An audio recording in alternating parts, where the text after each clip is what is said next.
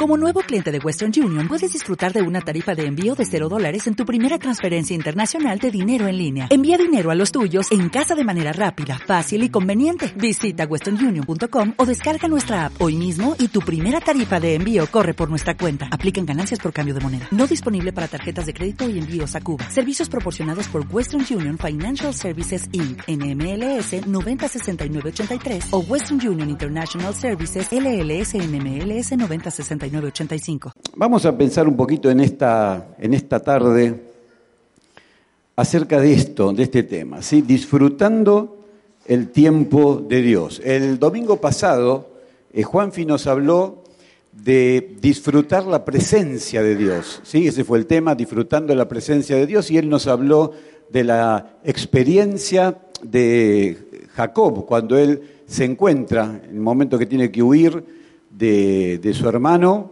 que quería matarlo. En el camino él se encuentra con Dios y en ese encuentro que él tiene con Dios, Dios le promete su presencia, le promete que va a estar con él a lo largo de su vida. Y, bueno, Juanfi nos hablaba un poquito de esto, de poder vivir nuestra vida disfrutando la presencia de nuestro Dios. Pero hoy vamos a pensar, en segundo lugar, en este, en este mes, disfrutar el tiempo de Dios. Vamos a, a ver, esperen que voy a sacar este aparatito. Vamos a ver si lo puedo manejar bien. Muy bien. Vamos a buscar ese pasaje, Lucas capítulo 12, versículo 54.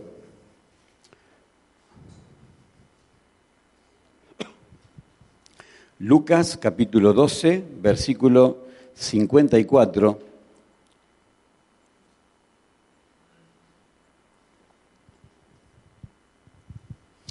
Dice allí eh, el evangelista, decía también a la multitud, el que decía es Jesús, ¿sí? Jesús decía también a la multitud, cuando veis la nube que sale del poniente, luego decís, agua viene, y así sucede.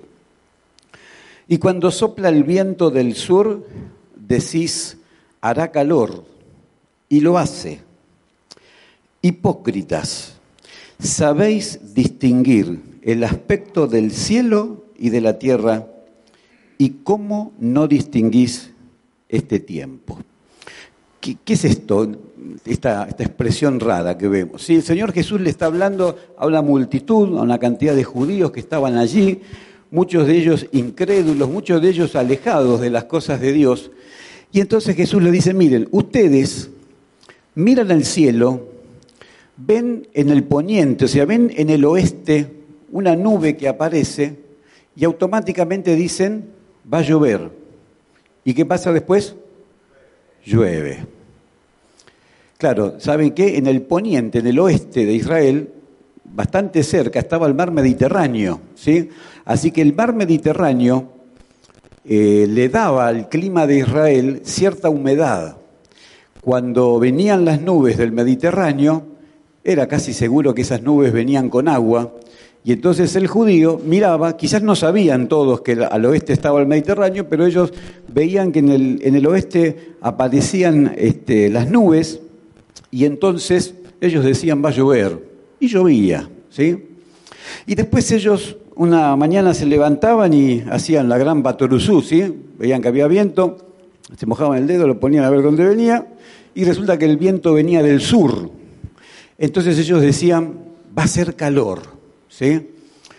¿Qué, ¿Por qué va a ser calor? Bueno, al sur estaba el Ecuador, Israel está distinto a como estamos nosotros, nosotros estamos por debajo de la línea del Ecuador, entonces en nuestro caso es al revés, cuando viene viento norte, ¿qué decimos? Hace calor, porque viene el viento del Ecuador, ¿sí? Como ellos estaban arriba del Ecuador, la situación de ellos era inversa. Cuando venía el viento del sur, venía el viento del Ecuador. Pero además, al sur de Israel estaba el desierto de Negev. Así que este, ese desierto era, era muy, muy caluroso, muy cálido. Entonces cuando venía el viento del sur, ellos decían, va a ser calor. Y tenían razón, lo hacía. El Señor Jesús le dice esto, ustedes, ustedes dominan las cosas del tiempo. Las cosas de clima. Ven una nube y saben que va a llover por el lugar donde viene. Sienten el viento y saben que va a hacer calor por el lugar donde viene. Pero, pero, fíjense, dice versículo 56, saben distinguir el aspecto del cielo y de la tierra. ¿Cómo no distinguís este tiempo? Ellos entendían las cosas que pasaban a su alrededor, y acá cuando habla el cielo, ¿sí? cuando dice distinguís el aspecto del cielo y la tierra, no está hablando del cielo como el lugar donde estaba Dios. Está hablando del cielo como, como la atmósfera, como aquello hasta donde ellos podían ver, hasta las nubes. Ellos entendían las cosas de la tierra, entendían las cosas en el cielo inmediato, ¿sí? Pero no entendían las cosas de Dios, ¿sí? Eh, en otras palabras, su mirada llegaba hasta las nubes, ¿sí? No sabían mirar más arriba de eso. Ese era su techo. Las nubes eran su techo. Ellos no podían mirar, no entendían las cosas de Dios y no entendían el tiempo de Dios. Jesús les está diciendo, el tiempo de Dios, el tiempo de la salvación llegó. Yo estoy acá, yo soy el Mesías que estaban esperando, ¿sí? Pero ustedes entienden lo de acá, pero no entienden lo de arriba, no entienden el tiempo de Dios. El tiempo de Dios, Dios, Dios es eterno, ¿sí? Su tiempo no es como nuestro tiempo. ¿Se acuerdan? Dice 2 Pedro 3:8 que para Dios un día es como mil años y mil años como un día. Nosotros somos distintos, nuestros tiempos son distintos, nuestros tiempos están bien marcados, son bien específicos. Dios se pasea por la eternidad, pasada, presente y futura. Nosotros tenemos tiempos establecidos, segundos, minutos, días, semanas, meses, años, ¿sí? Ese es nuestro tiempo. Y cuando pensamos en estas unidades de tiempo, una unidad muy importante para nosotros es el año. ¿No? Hacemos muchas cosas en nuestra vida en función del año. Eh, cada año que empezamos ¿eh? es un desafío, es, un año que está por delante, hasta que finalmente un día ese año termina. ¿sí? Así que yo quisiera invitarles, la invitación en esta, en esta tarde, en esta noche, es que podamos disfrutar del año que tenemos por delante, ¿sí?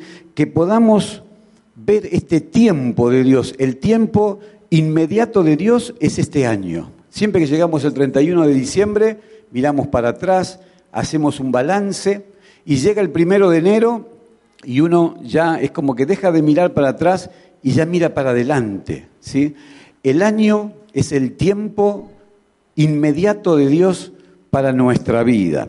Así que yo quisiera que, podamos pensar en esta, en esta tarde, teniendo todo un año por delante, solamente han pasado 10 días, que podamos pensar en este año 2020 como el tiempo de Dios para mi vida, y no solamente que podamos pensar, que podamos distinguir las cosas que Dios va a tener este año, que no seamos como estos judíos que no podían distinguir las cosas del cielo, que podamos distinguir lo que Dios tiene para nuestra vida y no solo eso, que podamos disfrutar, que podamos disfrutar de este año. ¿sí?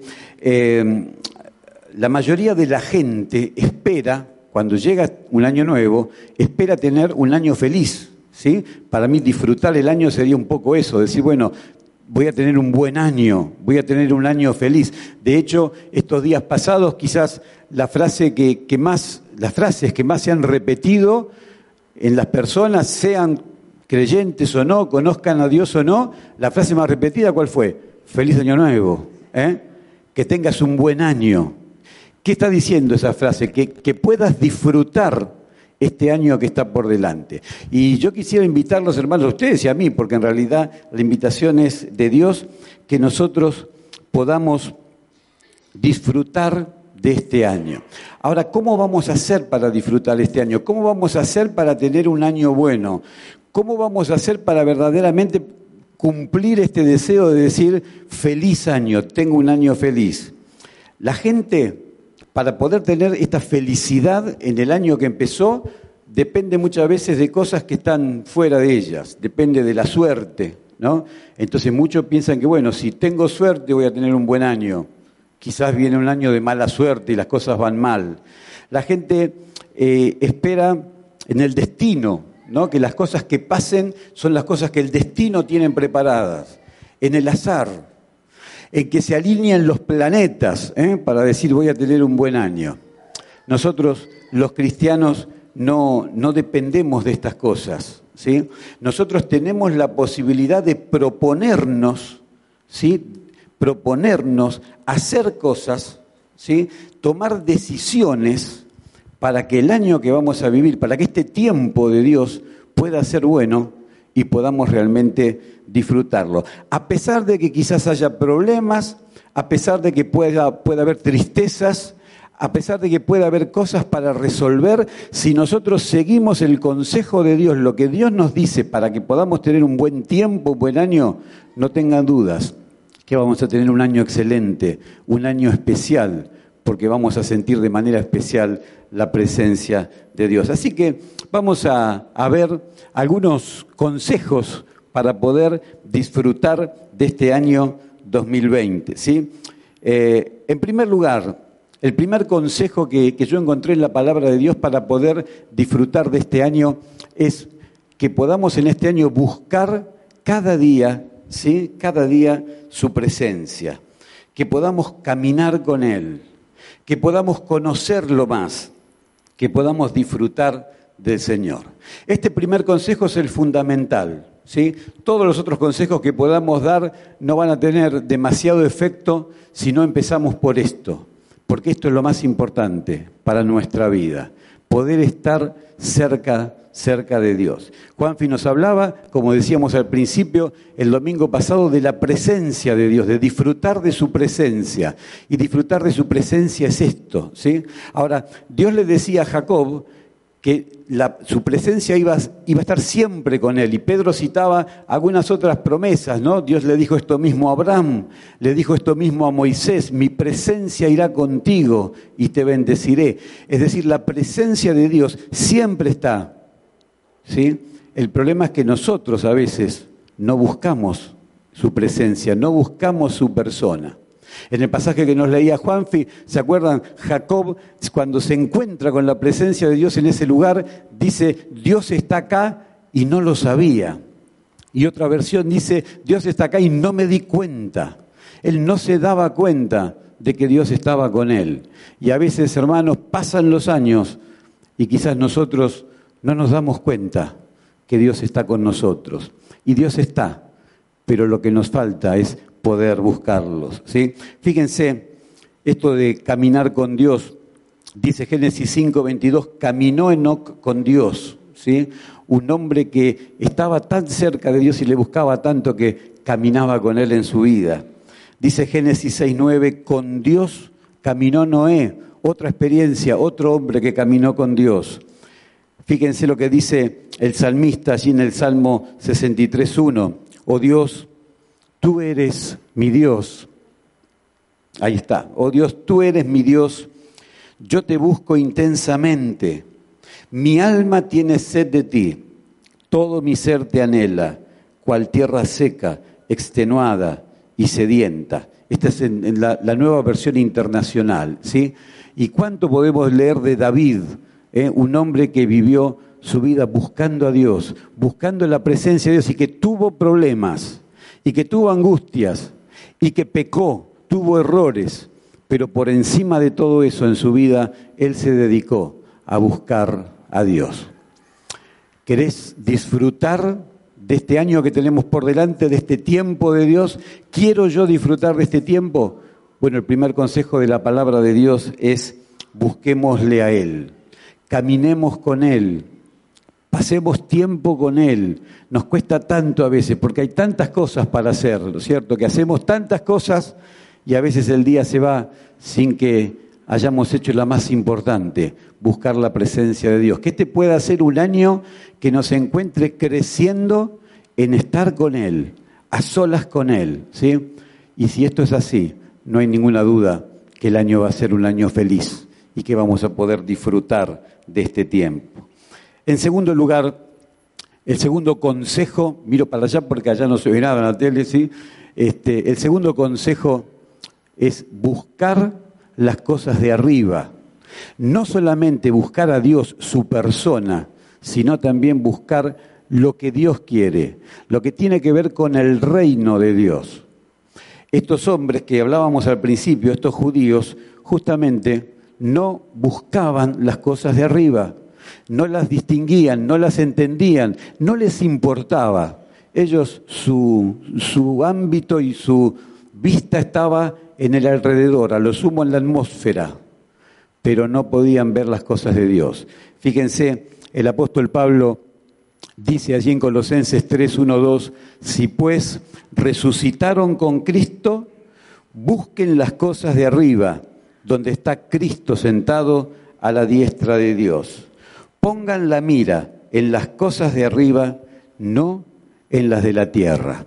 Y el Señor Jesús había dicho algo bastante parecido, ¿sí? En Mateo 6:33 él había dicho, "Busquen primeramente el reino de Dios y su justicia, y todas las demás cosas serán añadidas." Dios nos invita en este año 2020 que podamos quizás levantar la vista, levantar la mirada de las situaciones que tenemos alrededor y podamos por encima de esas situaciones buscar las cosas de arriba. Ahora, ¿qué significa buscar las cosas de arriba? Significa que tengo que pensar solo en lo espiritual, solo en las cosas de Dios, solo en la iglesia y tengo que olvidarme de las otras cosas, las de abajo.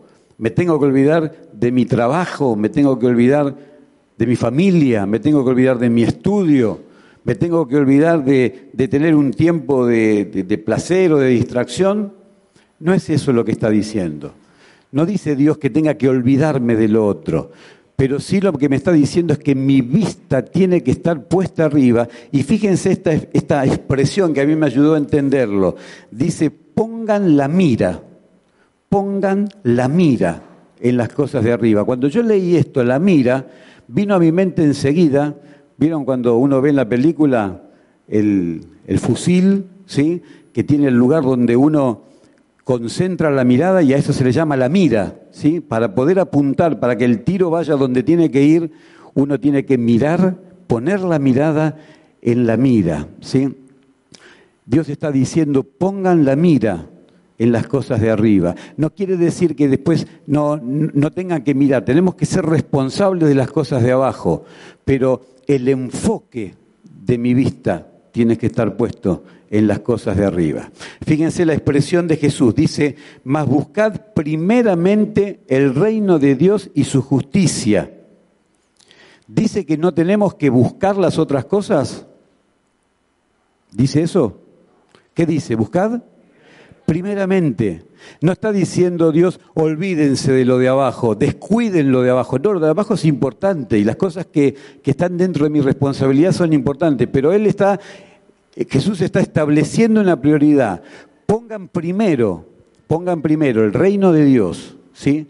Y todas las otras cosas van a ver cuando ustedes las vayan mirando que Dios las está acomodando y como Él siempre lo hace, lo está haciendo bien. Así que, en primer lugar, que podamos este año buscar su presencia, su presencia como Dios, su presencia personal en nuestra vida, crecer en estar con Él. En segundo lugar, buscar las cosas de arriba. El tercer consejo que yo encontré en la palabra de Dios para que este pueda ser un año bueno, para un año feliz, para que podamos disfrutar este tiempo de Dios, es desechar lo malo, desechar lo malo. Todos nosotros seguramente tenemos en nuestra vida cosas que todavía no hemos podido quitar, batallas en las que todavía no hemos podido triunfar. Y, la palabra de Dios es clara. Fíjense, Romanos 12:9 dice, aborrezcan lo malo, sigan lo bueno. Romanos 12, 21. No seas vencido de lo malo, sino vence con el bien el mal. ¿sí? Em, un texto más, despójense del viejo hombre y vístanse del nuevo hombre. Pablo está dando este consejo. En nuestra vida hay cosas que no están bien. Y si nosotros queremos disfrutar de este tiempo de Dios, queremos disfrutar de este año, queremos que sea un año feliz, un año de bendición, estamos obligados, hermanos, a ir quitando, a ir sacando aquellas cosas que molestan, que estorban, que quitan la paz, porque nos separan de Dios. ¿sí? Y yo sé que no es fácil sacar las cosas que están mal en nuestra vida. Hay cosas que son más fáciles, ¿no? Yo conocí a Cristo cuando era pequeño y quizás no tenía grandes vicios todavía en mi vida. Algunos hermanos han conocido a Cristo de grandes y ya este, tenían vicios con los que tuvieron que luchar. Eso no quiere decir que yo no tenga cosas también por las, con las cuales luchar, por supuesto que las tengo, ¿sí? Y hay cosas que enseguida pareciera que que, el Señor nos ayude y que salen de nuestra vida. Pero a veces hay cosas que cuestan mucho. ¿sí? Fíjense, dice allí 2 Corintios 5, 17, si alguno está en Cristo, nueva criatura es. Las cosas viejas pasaron y aquí todas son hechas nuevas. Cuando nosotros permitimos en nuestra vida cosas que no agradan a Dios, se nos complica disfrutar el año, disfrutar el tiempo de Dios porque aquello que está mal nos separa de Dios, aquello que está mal resta bendición en nuestra vida, aquello que está mal nos hace sentir culpables, ¿sí? Entonces tenemos que quizás hasta arrodillarnos en la presencia de Dios y decirle, Señor, esto está mal. Yo sé que esto vos no lo, no lo aceptás, no lo querés, tu palabra me lo enseña, pero para mí es muy, muy fuerte, es un gigante que está en mi vida yo te pido que me ayudes a desechar, a quitar esto, que esto desaparezca de mi vida y que yo pueda, como dice allí los textos, seguir lo bueno, vencer con el bien el mal. El cuarto consejo para que podamos tener un buen tiempo este año, renovar nuestro compromiso de servicio. ¿sí? Eh, hermanos, hermanas, Dios está profundamente interesado en que nosotros le sirvamos. Lo dice muchas veces en su palabra. Yo solamente fijé, me fijé en algunos textos, fíjense 1 Samuel 12:20, servirle con todo vuestro corazón. 1 Samuel 12:24, un poquito después, teman a Dios y sírvanle de verdad. Salmo 102, sirvan a Dios con alegría Josué 24:14, sírvanle con integridad. Dios nos va diciendo que Él espera nuestro servicio y va dando indicaciones de cómo debe ser nuestro servicio. Y la gran pregunta eh, para este año, una de las preguntas, es, ¿qué, estoy haciendo yo para Dios? ¿Cuál es mi servicio? ¿Cuál es mi compromiso eh, con el Dios que estuvo dispuesto a a entregar a su propio hijo para salvarme a mí. Josué, cuando está dando este discurso al final de su vida, ustedes se acuerdan, él después de, de esas palabras que están allí, él dice, escojan hoy a quién servir, pero yo y mi casa serviremos a Jehová. ¿Es esta nuestra propuesta para el 2020? Servir a Jehová. ¿Estamos comprometidos en servir a Dios? O todavía no, lo, no hemos tomado la decisión de hacerlo. Miren, en, los primeros días de marzo, como se está anunciando, tenemos el, retiro del equipo. ¿sí? A mí a veces me, causa gracia cuando se menciona el retiro del equipo porque pienso quizás si hay alguna persona nueva pensará, ¿qué, tiene un equipo? ¿Qué será? ¿Un equipo de fútbol? ¿Un equipo de vóley? ¿Qué equipo será? ¿No? Nosotros llamamos el equipo al grupo de hermanos de la iglesia que están comprometidos en el servicio en alguna tarea, en algún ministerio. ¿sí? Y, el mes de marzo, todos los que estamos comprometidos con algún ministerio, nos vamos a retirar un fin de semana para estar juntos, para compartir tiempo, para planificar este año, para orar por este año, para ver qué podemos hacer este año para Dios. Y saben qué, el deseo de Dios y el deseo de, los que estamos trabajando en la iglesia es que ese equipo esté formado por toda la iglesia. No son dos iglesias, no son dos grupos. Dios espera que todos sus hijos estén comprometidos. Ahora, la realidad es que cuando vamos al, retiro del equipo, no vamos todos, porque quizás hay hermanos que todavía no han tomado una decisión personal de decir, yo quiero servir a Dios, yo quiero usar los talentos, los, los dones que Dios me dio para ponerlos a su servicio y en lo que pueda, en lo que sé, porque dice la palabra de Dios que Dios a todos nos dio capacidades que podemos utilizar para, para el servicio de Él. Ahora, hay que tomar una decisión, hay que asumir un compromiso y quizás a veces es, es más fácil no hacerlo, pero Dios está esperando que vos, que yo, renovemos nuestro compromiso. Qué bueno sería que quizás en esta, en esta noche, si, si no estás haciendo algo específico para Dios en la iglesia, que hoy puedas salir de este lugar diciendo, bueno, parte de mi disfrutar de este año 2020 va a ser que yo pueda hacer algo para el Señor, que yo pueda tener una tarea, que yo pueda tener una función. Qué bueno sería que si hasta hoy no tenías planificado estar en el retiro del equipo, que puedas decir, a ver, yo, yo quiero estar también. Yo dentro de dos meses no lo había pensado antes, pero yo quiero ir al retiro, porque yo quiero, quiero servir a Dios. Así que yo quiero ir para enterarme, a ver qué es lo que puedo hacer, en dónde puedo colaborar. Todos podemos colaborar. Qué bueno sería que puedas asumir ese compromiso. Y, si ya lo asumiste, si ya lo asumí, que podamos renovar el compromiso, que podamos decir, bueno, este año 2020 yo quiero servir a Dios, yo quiero seguir sirviendo a Dios. Josué dijo esto cuando estaba ya llegando a sus últimos días, no era un muchacho de 18 años. Él está diciendo en realidad allí lo que él había hecho toda su vida, servir a Dios. Y él enfrenta el último tiempo de su vida con esa convicción. Yo y mi casa serviremos al Señor. Que podamos eh, renovar entonces este compromiso. Y por último, el último consejo para esta tarde, para que podamos tener un, tiempo especial, un tiempo feliz, disfrutar este año que tenemos por delante, ¿sí? es que podamos también llevar las buenas nuevas a aquellos que todavía están perdidos. Esto es un mandamiento del Señor.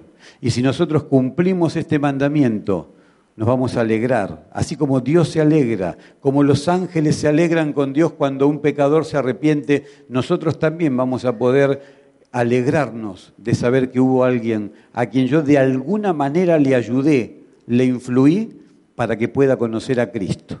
Algunos pueden predicar aquí adelante, otros quizás no tienen el don para esa tarea, pero tienen la capacidad de buscar a otros y traerlos a Cristo.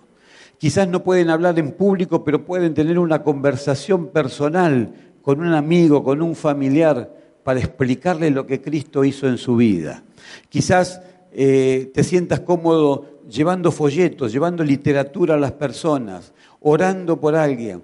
Quizás eh, no sea tu fuerte, por decirlo así, el poder hablar con palabras, pero tu vida esté hablando a través de lo que haces, ayudando a las personas, estando cerca, siendo alguien en quien, a quien se puede recurrir cuando hay alguna dificultad. Tenemos distintas maneras de llevar el mensaje, pero tenemos que hacerlo. ¿sí? Fíjense algunos textos Allí dice el Señor Jesús en Juan 4:35, alcen los ojos, miren los campos porque ya están blancos para la siega, para la cosecha. Es tiempo de cosechar, dice el Señor, hay que ir para hacerlo. el gran mandamiento, Marcos 16:15, ir por todo el mundo y predicar el Evangelio a toda criatura. El Mateo diría, ir a todas las naciones y hacer discípulos. ¿sí? En Hechos, el evangelista Lucas dice, me seréis testigos en Jerusalén, en toda Judea, en Samaria y hasta lo último de la tierra. No todos vamos a ir hasta lo último de la tierra, pero podemos empezar en Jerusalén, el lugar donde estamos, extendernos quizás a Judea, a Samaria, donde Dios nos lleve. ¿sí? Hay una, una historia, y, con esto vamos llegando al final, una historia que seguramente conoces, ¿sí?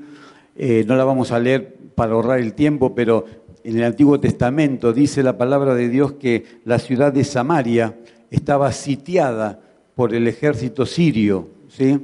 El ejército sirio, en lugar de entrar a la ciudad y pelear y derramar sangre, eligieron otra, otra estrategia. Sitiaron la ciudad para que no pudieran salir la gente de Samaria, pero al no poder salir tampoco podía entrar nada, alimentos, nada, y se quedaron allí. ¿sí? Así que empezaron a correr los días y los días y los días, y a la gente se le acabó la comida y no podía salir al campo a buscarla, y se empezaron a morir de hambre. Y dice allí la historia que había cuatro leprosos que estaban en la puerta de la ciudad, estaban allí afuera, y, estos cuatro, una, tardecita, una noche, dijeron, si entramos a la ciudad no vamos a morir de hambre como todos. Ahora, si nos quedamos parados acá afuera, también nos vamos a morir de hambre. Vamos a hacer algo. Vayamos al campamento sirio y bueno, si nos perdonan la vida, vivimos. Y si nos matan, no va a ser nada distinto a lo que va a pasar estando acá. Y ellos fueron al campamento, ¿se acuerdan? Y cuando llegaron al campamento se encontraron con que el campamento enemigo, ¿cómo estaba? Vacío. Dios había hecho sonidos, estruendos a la noche que se, asemejaban a un ejército y, los soldados de, de, Siria dijeron, seguramente los de Samaria fueron a buscar ayuda con otros, con otros reyes, hicieron alianzas y se nos viene el ejército encima, así que se asustaron tanto que salieron corriendo, dejaron todo como estaba y se fueron corriendo para, para su lugar. ¿sí? Y estos cuatro hombres llegaron, fíjense, dice, cuando los leprosos llegaron a la entrada del campamento, entraron en una tienda y comieron y bebieron y tomaron de allí plata y oro y vestidos y fueron y lo escondieron. Es decir, disfrutaron primero, no había nadie, después empezaron a buscar cosas de valor y las empezaron a, no sé si a enterrar o a esconder dónde, como para asegurarse la, jubilación, ¿no? Este, ellos fueron guardando todo esto y dice, y volvieron y entraron en otra tienda e hicieron lo mismo, comieron, tomaron, buscaron las cosas de valor y fueron y las escondieron. Pero fíjense lo que dice el versículo 9. Dice que después de hacer esto, ellos se detuvieron y entre ellos dijeron, no estamos haciendo bien, no estamos haciendo bien. Hoy es día de buena nueva y nosotros callamos. ¿sí? Y es tan lindo poder disfrutar las bendiciones de Dios, ¿no? Poder comer, poder tomar, ¿eh? todo lo que tenemos aquí en la casa de Dios como cristianos, poder disfrutar del, oro y la plata, sentido figurado, todo lo que Dios nos da. Pero si nosotros nos guardamos eso para nosotros, como dicen estos hombres, no estamos haciendo bien. ¿eh? Hoy es día de buena nueva, de buena noticia. Hay una buena noticia para el hombre que está perdido. Y nosotros que la tenemos, callamos.